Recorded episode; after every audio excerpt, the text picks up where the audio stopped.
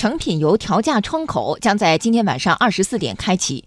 受国际油价的影响，预计汽柴油价格每吨将下调四百四十元左右。央广记者王建帆报道。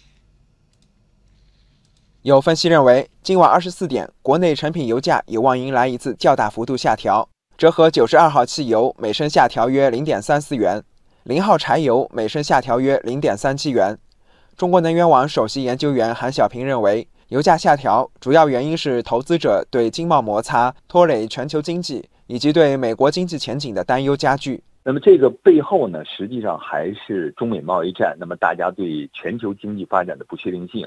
另外呢，就是资本市场对美国的经济发展的前景呢，也有很多的担忧。国际机构呢都下调了未来全球经济增长的预期，那么对油价呢就形成了一个压抑的作用。世界银行最近发布报告，再次下调今明两年全球经济增长预期至百分之二点六和百分之二点七，并警告全球经济面临重大下行风险，易受到贸易紧张局势和金融动荡影响。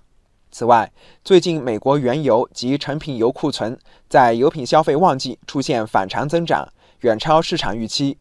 受多重利空因素影响，今年以来持续反弹的国际油价在五月底、六月初多个交易日接连遭遇重挫。